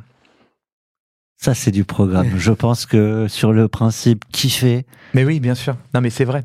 Le C'est- kiff, le kiff, le kiff. Mais, c'est, mais, oui, mais on l'oublie, Olivier. Mais c'est vrai. C'est vrai. t'as pas l'air d'avoir oublié. On passe euh, à l'homme derrière l'entreprise? Ah bah absolument. Car c'est un être humain, c'est un homme. Allez, relaxez-vous. Et maintenant, on parle de vous Tu sais que dans, dans, dans notre podcast 40 millions de Next, on aime parler du, du- de l'entrepreneur et de son entreprise, mais également de, de la personne. hein. On te considère comme un, peu un rôle modèle. hein. On- Parfois, je prends l'exemple des, des, des champions en sport qui inspirent après éventuellement euh, les jeunes à s'inscrire à la fédération, que ce soit le tennis, le foot, le judo, etc. Et, et là, on parle de la grande fédération des entrepreneurs. Et donc, euh, beaucoup de gens encore pensent que ça va être difficile, impossible, ou ils trouvent plein de raisons de pas se lancer dans l'entrepreneuriat. Et est-ce que toi, tu pourrais nous dire euh, à quel moment, puisqu'on a compris que tu avais été euh, d'abord salarié, Ouais, que t'as bien été, euh, t'as- t'as des, des, des beaux diplômes et, et, et, tu as travaillé pour des grands, des grands noms chez des entreprises installées. Euh, mais à quel moment euh, tu t'es dit je veux être entrepreneur en dehors du fait que tu as une histoire autour de, de- du cours de guitare, mais le fait d'être entrepreneur, ça vient d'où? Alors, je ne saurais te dire, en fait, Olivier, mais ça vient depuis que je suis né, quasiment, euh, je, je, je- les entrepreneurs me faisaient rêver. C'est-à-dire que les entrepreneurs, les chefs d'entreprise, et c'était quelque chose qui me faisait rêver. Quand j'étais jeune, je les voyais comme des conquérants qui allaient partir à l'aventure sur un bateau avec une- un équipage et qui allaient affronter des, des, des- des choses extraordinaires et surtout qui allaient vivre euh, de leur propre gain. Tu vois, c'était un truc que, voilà, je me disais, ils gagnent des leur noms argent. comme ça que, que, que tu Non. regardais? Alors, non, pas, quand j'étais plus jeune, j'en avais pas, parce que moi, mon père est enseignant, ma maman est mère au foyer, donc euh, je ne connaissais aucun entrepreneur, ce qui me permettait aussi de vachement de les fantasmer. Quand tu connais pas, tu fantasmes, tu t'imagines plein de choses. J'en connaissais pas. Mais j'avais toujours cette envie de me dire, ce truc, et je me rappelle surtout le fait de vivre, de vivre avec l'argent qu'on gagne. C'était quelque chose que je trouvais mais génial.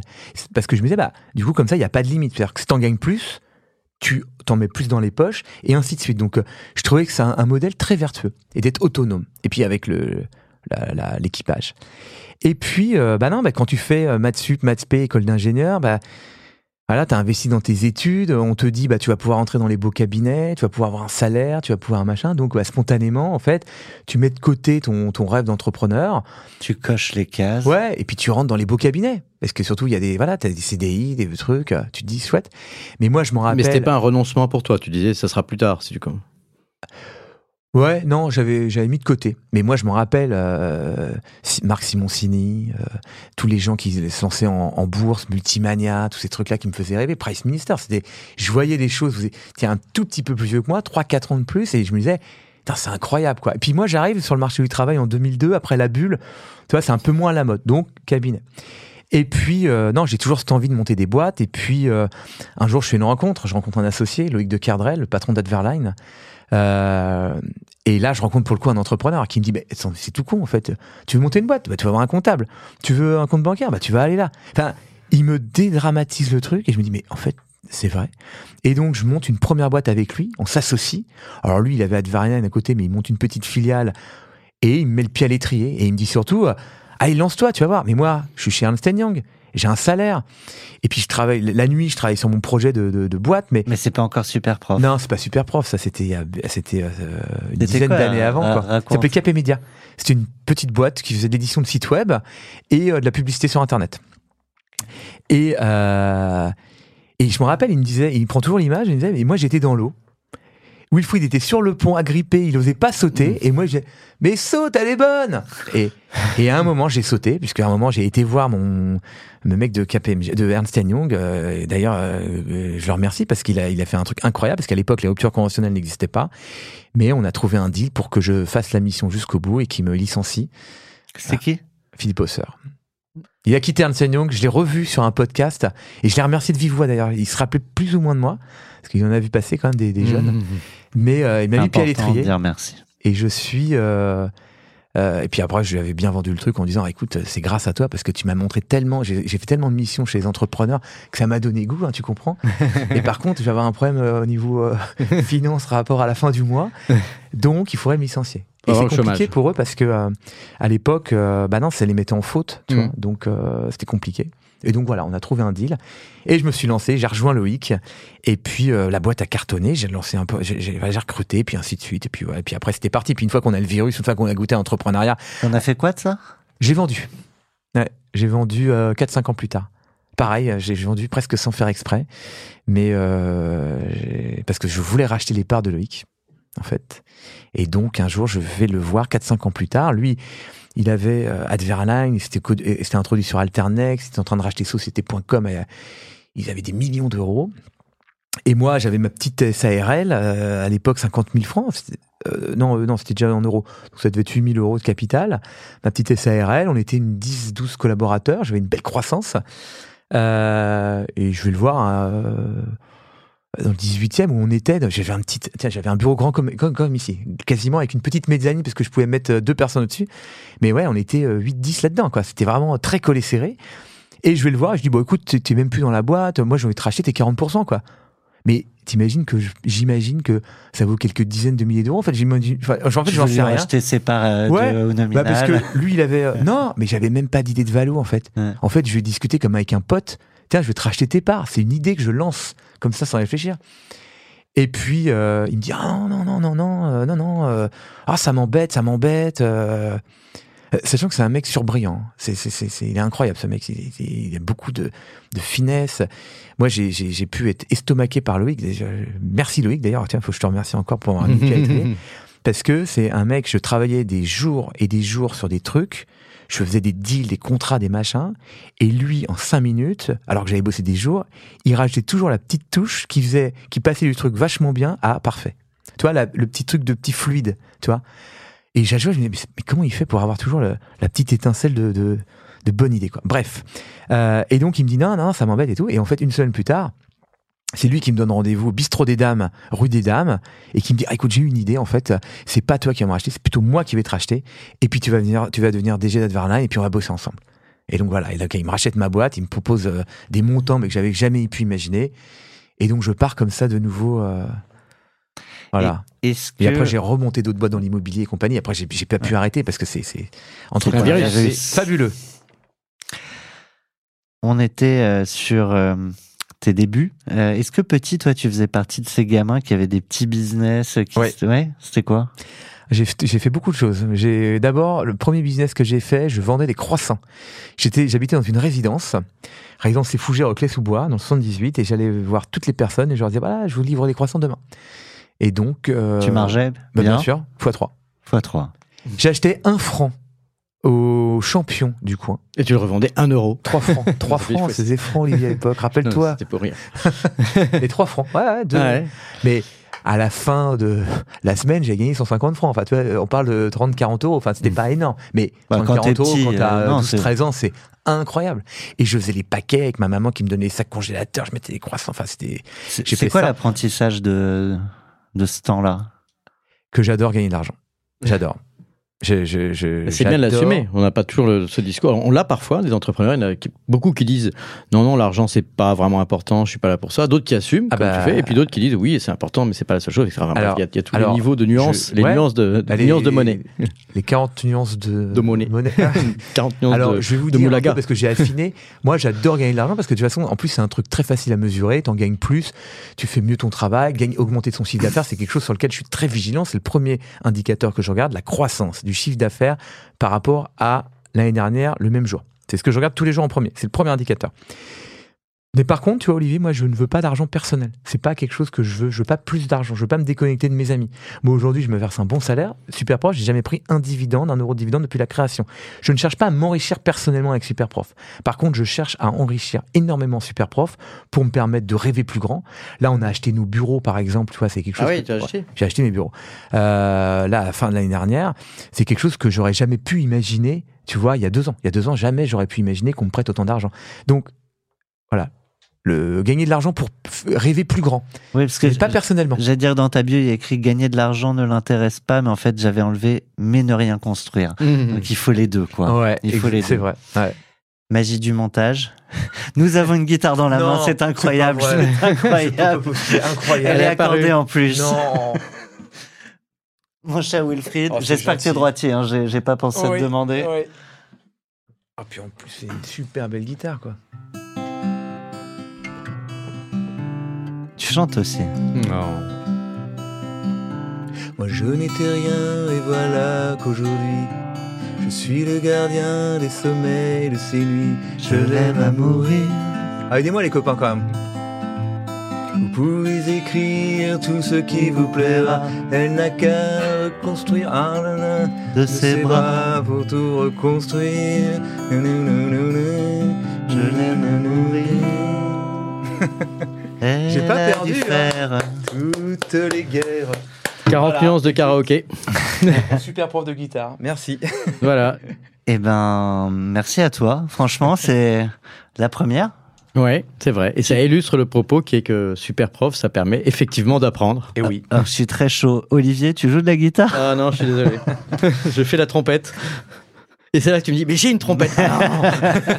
Magie du. Magie direct. T'es là, sous la table. Euh, on a quatre petites minutes avant qu'Olivier nous quitte, Euh, mais on va garder Wilfried encore un petit moment. C'est le moment de la claque. La claque, la claque. la claque, la claque, c'est une rubrique importante et je trouve qu'elle est d'autant plus importante pour toi parce que tu, tu as le parler vrai et tu as tellement d'enthousiasme qu'on pourrait, qu'on pourrait croire presque que c'est facile d'être entrepreneur. Et, euh, et nous, il s'agit pas aujourd'hui de dire euh, tout, le temps, tout le temps que c'est facile. On est bienveillant et on, et on veut valoriser les aspects positifs et optimistes de- Ouais. des parcours entrepreneuriaux. Surtout euh, dans le French Tech 120, on a, on a, on a des entrepreneurs qui ont réussi. Euh, malgré tout, on sait que sur le parcours de la réussite, il y a également des embûches et c'est souvent, il faut avoir perdu souvent avant de gagner, comme disent certains sportifs. Donc, est-ce que tu es capable de partager en, en toute honnêteté, enfin, tu vois, l'honnêteté, c'est c'est-à-dire de pas de bullshit, pas de de, de, faux, de fausses ouais. claques, une, euh, de dire voilà, il y a des, il y a des moments où j'ai appris, je me suis planté, mais j'ai aussi rebondi. De toute façon, puisque tu es là, tu as rebondi. Alors, euh, déjà, moi, je veux combattre l'idée que l'entrepreneuriat, c'est difficile. Je, je dis pas que c'est facile, mais en tout cas, euh, c'est pas dur. C'est-à-dire que vraiment, moi j'invite tout le monde à se lancer parce que c'est quand même une aventure extraordinaire. Je dis pas que c'est fait pour tout le monde parce qu'il faut aimer l'aventure, faut aimer les rencontres humaines, faut aimer l'incertitude, mais c'est, c'est, si on aime l'aventure, c'est, c'est fabuleux. Donc vraiment, euh, je- j'essaie de combattre cela. Euh, non, la, la claque que je me suis pris, c'est peut-être un peu euh, au moment où effectivement j'ai rejoint, j'ai vendu ma première boîte et euh, parce que trop d'argent parce que j'ai 28 ans parce qu'on me propose des sommes incroyables alors que je gagnais euh, un petit salaire à l'époque. Donc euh, c'était irrésistible donc j'ai vendu. Euh, et, et je suis redevenu du coup salarié entre guillemets. Et en fait je me dis avec le recul que j'aurais jamais dû vendre cette boîte. J'aurais dû la garder. Et j'aurais été beaucoup plus rapide c'est-à-dire que l'argent que j'ai gagné à l'époque, mais c'est un apprentissage, tu vois, c'est chouette parce que ça m'a mis dans une situation effectivement de confort matériel et de sécurité. Et c'est peut-être pour ça aujourd'hui que je n'ai pas envie de regagner plus ou de faire du cash out comme beaucoup de gens entrepreneurs font en disant ça me sécurise, je partage. Parce que moi, j'ai déjà créé mon patrimoine, notamment immobilier. Euh, mais euh, si je l'avais pas fait, euh, je Superprof serait beaucoup plus gros aujourd'hui parce que j'aurais utilisé la première société pour lancer la deuxième et ainsi de suite. Donc euh, Tu voilà. penses que tu aurais lancé Super Prof quand même? Ouais. C'était en parallèle quoi qu'il. Oui. Oui. Oui, parce que déjà à l'époque, j'aimais beaucoup l'éducation, j'avais envie de lancer des trucs, euh, voilà. Et un autre truc aussi, euh, je sais pas si c'est une claque, mais euh, s'associer, c'est c'est quelque chose de fabuleux quand les associés sont bien alignés, mais c'est aussi quelque chose de très compliqué quand il y a un désalignement. Et, euh, Et on peut commencer à aligner puis se désaligner. Ouais, bien sûr, bah, ça arrive. c'est- Ça s'appelle la vie. Ouais. Ça s'appelle la vie. Et surtout, n'attendez pas non plus. Une idée reçue aussi, c'est d'attendre son associé pour se lancer. Or, on peut très bien se lancer tout seul. On a besoin de personne. Et l'associé peut arriver en cours de route. Il peut repartir. Mais voilà, ne pas attendre la bonne personne. En fait, il faut rien attendre. Il faut se lancer au plus vite. Et plus vous lancez vite, plus vous apprendrez et plus vous kifferez euh, l'entrepreneuriat. On trouve toujours de fausses bonnes raisons de pas se lancer. Je suis d'accord avec toi, Thomas. Et beaucoup de gens t'en- t'en- te donnent des fausses bonnes raisons de pas te lancer en disant c'est trop tôt, c'est trop tard, ça va coûter trop cher. Donc, euh. Mais des fois, on a des bonnes raisons de devoir quitter un, un beau plateau. Ouais, Et ouais. C'est ton cas, Olivier. Mais je vous laisse finir euh, en beauté. Merci, Olivier, en tout cas. Et je ne dis pas au revoir puisque c'est pas la fin. On se revoit tout à l'heure. Salut. Sans transition, mon cher Wilfried, si ça te va. Je suis prêt. Carte blanche pour 40 nuances de Next. C'est le moment officiel de ta carte blanche. Alors là, vraiment, bon, on a bien compris, t'as pas ta langue dans ta poche. T'as l'air d'avoir de l'enthousiasme sur beaucoup de sujets. Euh, très variés. C'est en fait un moment où tu fais ce que tu veux de ce podcast. Tu peux reprendre la guitare, tu peux, euh, tu peux décider d'offrir sympa, du ça, temps de cerveau disponible à toute notre audience et on se tait. Tu fais ce que tu veux. Ok. Alors, premier point, j'aimerais faire un petit coucou à mon fiston parce que voilà, c'est l'amour de ma vie, c'est la, c'est mon petit Olympe. Comment? Il a 4 ans et demi. Ouais. Voilà, donc j'aimerais dire, euh, je t'aime mon fils. Il s'appelle Olympe. Olympe. ouais. C'est le nom de ma fille, Ah ouais. qui a 4 ans et demi aussi. Ah bah c'est un quoi C'est 6, drôle. décembre 2018. Elle nous a les doutes. Doute, ok. Ouais. Bon, Euh, c'est un prénom en fait. euh, on avait gardé le- la surprise avec ma femme du sexe et on trouvait pas de prénom pour les petits garçons. Et Olympe, j'adorais ce prénom pour une fille. Et en fait, euh, ma femme, elle a l'excellente idée de dire, en fait, c'est un prénom mixte. Et je me suis dit, mais c'est vrai, c'est encore presque plus beau pour un mec que pour une petite fille. Il y a un chanteur aussi qui s'appelle comme ça, je crois. Ah ouais, ah, Ouais. Je connais pas. Je te ferai écouter après. Et donc, ma femme a accouché, que ce soit un garçon ou une fille, c'était Olympe. Et c'est un petit mec qui est arrivé. Bref, donc je t'aime mon fiston. Premier point. Et deuxième point, non, j'aimerais envoyer euh, voilà euh, de l'envie, de l'amour à des gens qui ont envie, qui se posent la question de lancer un projet. C'est ce que c'est le résumé de tout ce que j'ai dit. C'est-à-dire que l'entrepreneuriat c'est vraiment fabuleux. N'attendez pas, faites les choses avec amour. Vous ne ferez jamais quelque chose de bon. J'ai rencontré des des gens qui veulent essayer de faire des choses pour gagner de l'argent, ça ne marche pas. Faites des choses que vous aimez, faites-les bien et ça marchera. Il n'y a rien qui résiste à l'amour. Donc lancez-vous, kiffez, vous allez rencontrer des gens, n'attendez pas l'associé extraordinaire, n'attendez pas l'associé complémentaire. Moi j'ai rencontré mon double quand je me suis associé. Et ça s'est très bien passé. On a vécu sept ans euh, dans un idylle extraordinaire. Et même la séparation s'est bien passée. Euh, donc lancez-vous les amis. Franchement, vous ne le regrettez pas. Et, n'hésitez pas à me contacter également. Moi, je wilfried superprof.com et je donne souvent mon portable sur les podcasts. Euh, 06 64 79 27 78. Si vous avez besoin d'un petit coup de pouce, un petit coup de boost, je suis là pour vous.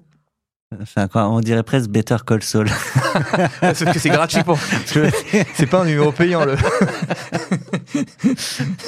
Euh, le sujet de la mixité, le sujet de la diversité, c'est un sujet pour bien des startups, bien des startups de la tech. Vous là-dessus, vous avez un regard, vous avez une manière de faire.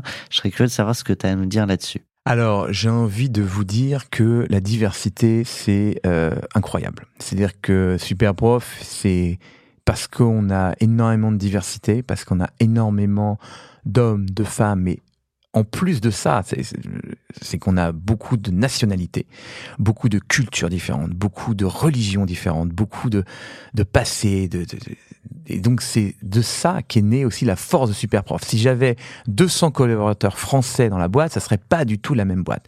Là aujourd'hui, c'est l'auberge espagnole. C'est des gens aventuriers qui ont réussi à quitter leur pays euh, pour euh, s'installer en France, qui adorent la France, qui se rendent compte de la chance. Moi, j'ai des Colombiens, des Mexicains, des Argentins, qui ont euh, des pays quand même compliqués, parfois des pays en guerre. On a, on a, on opère au Nigeria, c'est des pays compliqués, en Ukraine, en Russie. Moi, j'ai voilà. Donc euh, c'est des gens qui mesurent la chance qu'on a d'être en France, comme je disais, et euh, qui nous apportent beaucoup parce que du coup, c'est une mixité à la fois de, de, de religion, de, de, nationalité et de, de sexe. Et, Comment t'expliques du coup, pardon, la, la, nationalité, c'est une chose et ça, c'est vraiment un parti pris que vous avez eu dès le départ, ouais. qui avait aussi un, un, un, intérêt business que tu as aussi très bien expliqué tout, tout à l'heure. Euh, vous ouvrez un pays, vous trouvez euh, un natif, natif bien sûr. Bien sûr. Euh, mais euh, tout le monde n'y arrive pas. Tout le monde n'arrive pas à avoir des équipes euh, mixtes. Euh, tu penses c'est simplement parce qu'on ne prend pas le sujet à cœur ou qu'il y a d'autres sujets qui peuvent être réglés ou qui sont Alors je pense que les compliqués? gens... Enfin, j'en sais rien, je parle vraiment comme ça, mais il y a beaucoup de gens qui font l'économie. Par exemple, ils vont prendre un espagnol ou quelqu'un qui va parler espagnol et qui va faire le site en Espagne, en mexicain, en colombien, en chilien. Nous, on va pas du tout à l'économie. C'est-à-dire qu'on est, euh, bah, encore une fois, pourquoi? Parce que c'est notre argent, on fait bien ce qu'on veut avec, on n'a pas de compte à rendre. Et moi, je suis très ambitieux, et donc quand on lance un pays, on le fait bien, même si c'est un pays dans lequel on va gagner zéro pendant plusieurs années. Et c'est arrivé, hein, les États-Unis, moi j'ai mis six ans avant de gagner un dollar. Aujourd'hui, les États-Unis, c'est le deuxième plus gros pays en chiffre d'affaires, et ce sera le plus gros à la fin de l'année. Et donc, euh, voilà, on fait, on n'a pas fait d'économie, donc euh, on a recruté des natifs. Et euh, voilà peut-être pourquoi les gens n'arrivent pas à se constituer cette équipe internationale, mais qui est, qui est le poumon, la force, le cœur le, le- le- de Superprof. Parce que, donc on parlait de, de diversité homme-femme, c'est très bien, mais c'est encore plus puissant quand on a des femmes du Brésil, des, des hommes de Turquie qui cohabitent avec des Chiliens, des Chiliennes, des Péruviens et compagnie. C'est, ça te donne un melting pot, une force. Et, et puis en plus, c'est extrêmement drôle parce que les clichés qu'on a sur tous les pays, en fait, ne le dites à personne, mais se vérifient un peu. C'est-à-dire que c'est les Je pensais que tu allais me démontrer le mais contraire. c'est ça qui est trop drôle. Les Italiens, c'est les plus bavards. Ils parlent avec les mains, ils mettent une ambiance de folie. Ils nous ont fait une soirée italienne euh, dernièrement. Évidemment, eux, qu'est-ce qu'ils font? Les pâtes, ils nous font à manger. Ils, ils veulent. bah, les Brésiliens, c'est ceux qui vont danser le plus. La musique, la musique espagnole. Les Allemands, ils sont au bar en train de se servir des bières. Je veux dire, c'est trop et, et marrant. nous, et nous, les, les, les Bah, Français. on râle, on n'est pas content, ça va pas, il fait pas beau, on est, ça, voilà. euh, non mais c'est rigolo, mais À force de garder ton tempérament, tu vas te faire exclure de, de ce pays. hein. Euh, Euh, non, mais pour la blague, mais c'est vrai que les clichés, des fois, en fait, voilà, on, on voit, c'est et c'est très drôle et, et, et ça cohabite super bien les, différentes nationalités et c'est une force très très forte la diversité. Bref, vive la diversité.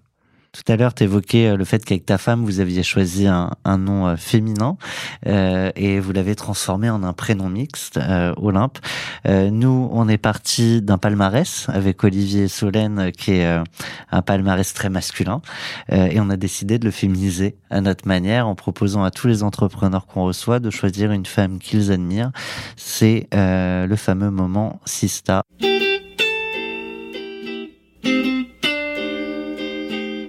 T'as choisi qui? Alors, écoutez, moi, je, vais vous faire un cadeau, les amis. Je vous propose de discuter euh, et de d'échanger une heure avec une femme absolument incroyable. C'est mon coup de foudre professionnel. Euh, Il s'agit de Ségolène Moutard qui a monté avec brio euh, Team Starter, qui est euh, en plus un projet à impact sociétal puisqu'elle ça met en relation les collaborateurs, ça recrée du lien euh, euh, dans les grandes entreprises, entre les collaborateurs sur des projets euh, qu'ils vont pouvoir créer.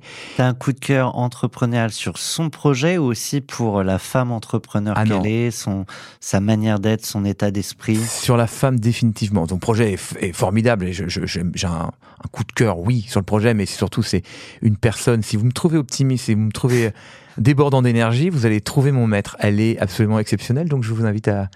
à- Eh ben, on va le faire. et, on- et je t'embrasse, Ségolène, et à, très bientôt. Et alors, plus que de l'embrasser et de lui dire à très vite, euh, je te propose de lui poser une question qu'on encapsulera et qu'on qu'on lui proposera. Tu peux t'adresser directement à elle. Ségolène, j'aimerais savoir d'où vient toute cette énergie. quoi. J'ai l'impression de ne pas en manquer, mais quand je te vois, je vois une leçon à la fois d'énergie, de motivation. Tu déplaces des foules. C'est quoi ton secret? Eh ben, on le découvrira dans 40 nuances de Next, 40 nuances de Sista. Wilfried, on va se quitter. Thomas, Mais il y a merci. un truc, il y a un truc que tu voulais nous dire que t'as pas osé nous dire de, de pendant cette heure et demie passée ensemble. Tu vois, je prends volontairement le temps de laisser à ton esprit le temps d'infuser, de trouver l'idée, l'information, euh, l'exclusivité euh, que tu peux partager à ce micro. Eh bien, écoutez, là, ce que j'aimerais partager avec vous, c'est que Super Prof, on l'a dit, c'était un projet, le projet de ma vie, mais j'aimerais faire un grand merci à mon équipe, parce que mon équipe, je lui dois tout, je suis qu'un maillon de cette grande chaîne, et donc Super Prof, c'est surtout une équipe formidable, donc j'aimerais lui tirer mon chapeau, la remercier, et voilà, j'espère l'avoir assez dit, c'est peut-être le truc que je n'ai pas assez dit, merci ma team, parce que sans vous, je ne suis pas grand-chose. Eh ben, s'ils ont bien voulu t'entendre encore une fois jusqu'au Jusqu'à la bout, ils le seront. Merci beaucoup Wilfried. Merci Thomas, Et à merci très Olivier. bientôt. 40 nuances de Next. Le Next 40, comme vous ne l'avez jamais entendu, animé par Olivier Mathieu et Thomas Benzazon.